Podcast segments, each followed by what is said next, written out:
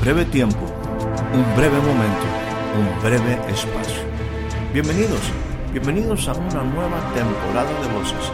Soy Héctor Rocha y le pido que me permita entrar un momento en su espacio de vida. Durante los siguientes minutos deseo tratar temas que puedan ser significativos y aporten valiosa información para el desarrollo integral de su vida. Bienvenidos una vez más a nuestro espacio de voces.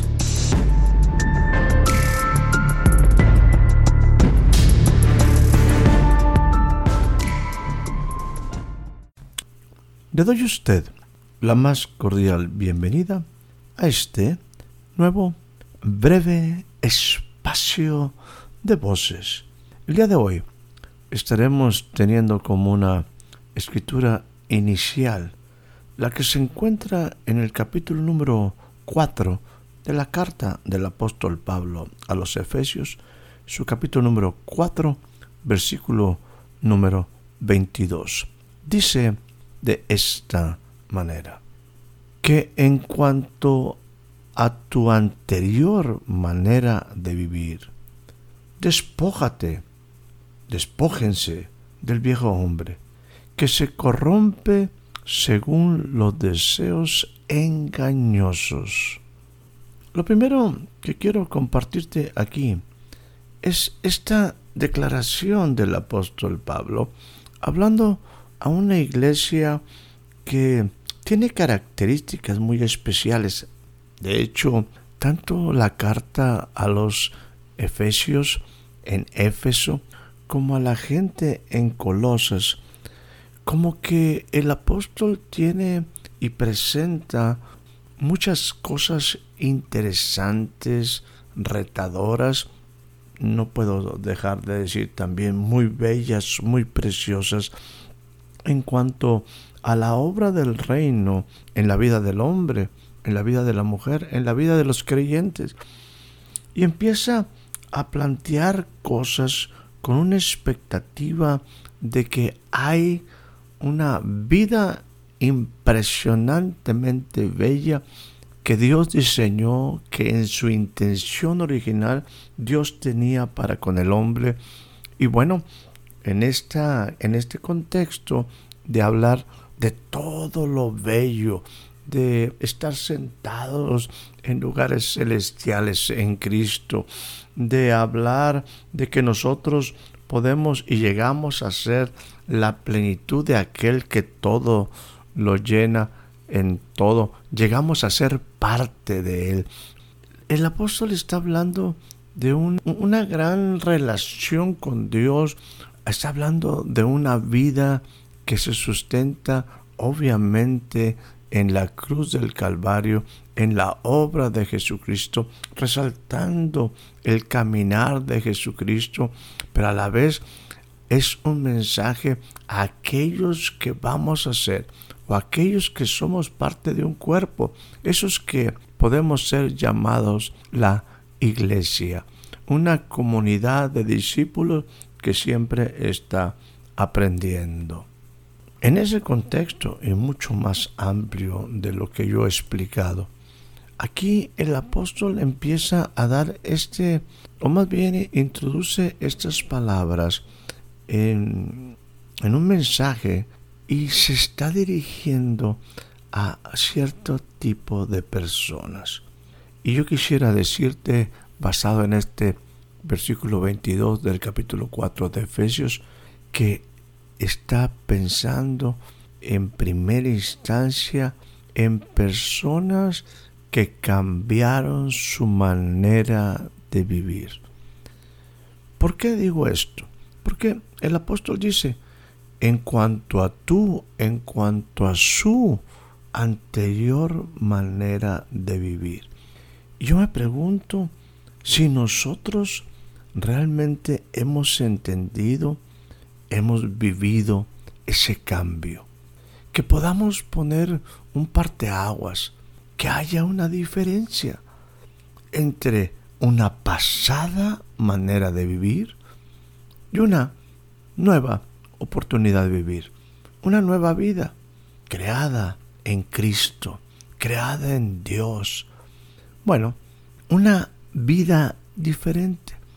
Tú y yo tenemos que estar muy conscientes de la grande oportunidad. No es cualquier cosa lo que estoy compartiendo, porque no es cualquier cosa lo que está el apóstol Pablo hablando aquí a esta iglesia en Éfeso. Está diciendo, ustedes han cambiado su vida. Hay cosas que tienen que dejarlas en el pasado. Ustedes vivieron una vida pasada.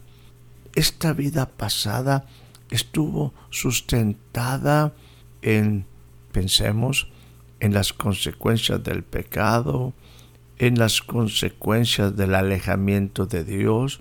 Vivíamos sin esperanza, vivíamos sin Dios. Había una vida que se creó, que se formó alejada de Dios. Y yo espero que tú y yo realmente esa vida la veamos como una vida del pasado. Quedó atrás. Buscábamos un cambio. Necesitábamos un cambio. Esa vida no nos estaba dejando nada bueno. En esa vida no teníamos expectativas. Esa vida era una vida en constante deterioro, contaminada, que constantemente era enmarcada por la soledad, la ausencia de esperanza, quizás angustia, quizás tristeza, quizás dolor y, lo peor, sin esperanza. Pareciera que la vida se estaba consumiendo en la nada. Nuestros días pasaban, los años seguían aconteciendo y nuestra vida parecía que iba a un abismo sin esperanza. Una pasada manera de vivir. Esa pasada manera de vivir tenía sus resultados, tuvo un producto, tuvo algunas cosas que quizás nos preguntábamos, ¿será esto todo lo que es vivir? ¿Así acabará mi vida?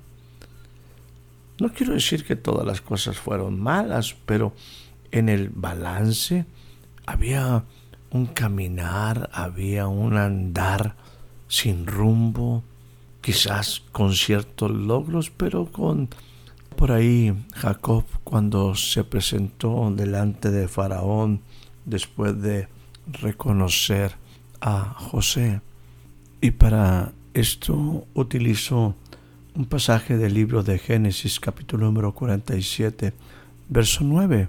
Jacob responde a Faraón. Dice, los días de los años de mi peregrinación son 130 años. Y continúa diciendo, pocos y malos han sido los días de los años de mi vida y no han llegado a los días de los años de la vida de mis padres en los días de su peregrinación. No es el tema hablar de Jacob, pero creo que es una buena referencia de lo que quizás es la vida del hombre.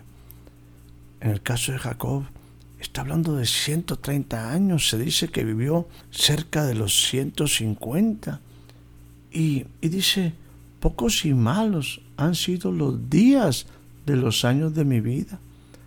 Y es que muchas veces, y quiero utilizar aquí esta palabra misma que él hace referencia diciendo peregrinación, porque pareciera que vamos en la tierra en una peregrinación sin establecernos, sin en un momento tener una base para desarrollarnos.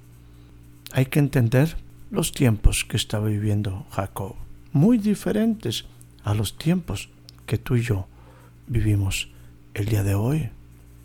Por eso el apóstol Pablo, volviendo a nuestro pasaje, dice, ustedes ahora tienen que reconocer, tienen que entender que ahora tienen una nueva vida. Hay una vida pasada, pero hay una vida nueva. Bueno, en esta vida tienen que hacer cosas para potencializar esa vida. Una es despójense del viejo hombre. El viejo hombre es aquello que simple y sencillamente se traduce en las formas que aprendimos, en la manera que fuimos enseñados, en las tradiciones que nos inculcaron y en la información de un contexto de vida, quizás de la sociedad donde vivíamos en los tiempos particulares de cada uno, según nos corresponda. Y ahora es importante despojarnos de ese hombre. Y según el apóstol, según lo que está diciendo aquí, mismo capítulo 4, 22 de Efesios, dice, ese hombre viejo se corrompe según los deseos engañosos. Bueno, expresión interesante. No está hablando de buenos deseos, está hablando de deseos que son engañosos. Permítame aquí abundar un poco en lo que para mí son los deseos engañosos. Los deseos engañosos son los que se originan en una mente vacía, vana, en una mente donde no hay pensamientos útiles, donde no hay pensamientos buenos, donde no hay pensamientos sanos. Una vida, como punto número dos, los deseos engañosos se originan en una mente no solamente vana, en una mente que no ha encontrado un propósito. Pensamientos donde solamente el único fin es aquello que puede satisfacer nuestro vientre, los gustos. A lo mejor puede ser cualquier tipo de cosas nada más para mantenernos. Aquellos deseos engañosos son los deseos que solamente están centrados en la carne y todo tipo de pasiones que provienen de un corazón duro. Ese sería otro punto. Los deseos engañosos se desarrollan donde hay un corazón duro, un corazón que se ha entenebrecido por la ignorancia. La ignorancia del propósito de la intención de por qué naciste, de la ignorancia de lo que tu creador pretendía para ti. Los deseos engañosos se desarrollan en una vida ajena, ajena a Dios y a sus planes. Los deseos engañosos también se magnifican en las múltiples preocupaciones que se generan en los afanes del mundo, también el propio engaño de lo que el mundo, de lo que para el mundo es importante, como las riquezas, riquezas que se corrompen, como el hollín. Y también los deseos engañosos se dan en la codicia, no siendo agradecidos, buscando siempre algo más o lo que tiene aquel o porque no tengo aquello. En muchas ocasiones estos deseos engañosos son el resultado solamente de muchas presiones sociales.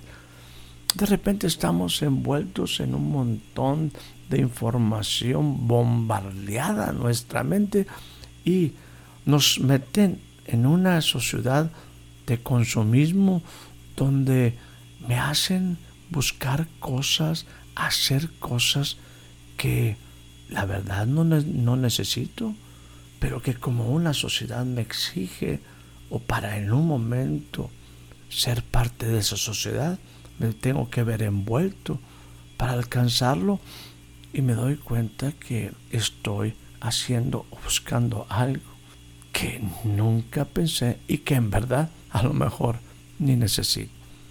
En algunas ocasiones esos deseos engañosos solamente surgen porque quiero agradar a la gente, quiero quedar bien con aquellos que son mis amigos, aún con la familia, y me pierdo. me pierdo totalmente en una vida de engaño. ¿Sabes una cosa? El pecado, cuya definición es saber hacer lo bueno y no hacerlo, cuando yo me meto en aquello que no es bueno, genera una vida de engaño. Ese pecado, más bien nosotros como seres humanos, nos encombramos en la soberbia del corazón pensando que estamos viviendo una vida buena, pero la verdad es que estamos engañados. Y esa soberbia del corazón, y eso que ese engaño del pecado nos impelen a actuar con absoluta rebeldía ante el Creador. Nos hacen vivir una vida ajena de Dios. Es ahí donde el apóstol está centrado en que nosotros hagamos algo para no caer, como decíamos, en el engaño del pecado. Por eso dice en el versículo 23 del capítulo 4, dice, sean renovados en el espíritu de su mente, vístanse de un nuevo hombre, un nuevo hombre que es creado en la semejanza de Dios, en la justicia y santidad de la verdad. Y aquí es bien importante. El engaño o la vida engañosa está ausente de verdad. Por eso, Jesús decía, cuando ustedes conozcan la verdad, la verdad los va a libertar. Cuando ustedes dejen que el Hijo del Hombre les liberte, van a ser verdaderamente libres.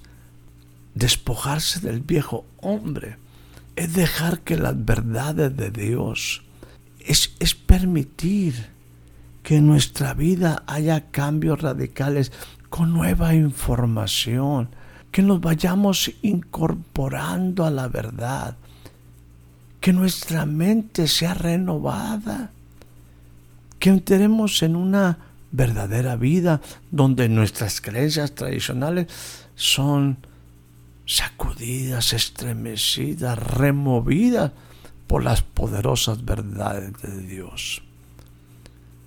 Entre tanto vamos en esa vida de cambio, aceptando las verdades, nuestra vida se va incorporando a la verdad absoluta, se va incorporando a la vida plena.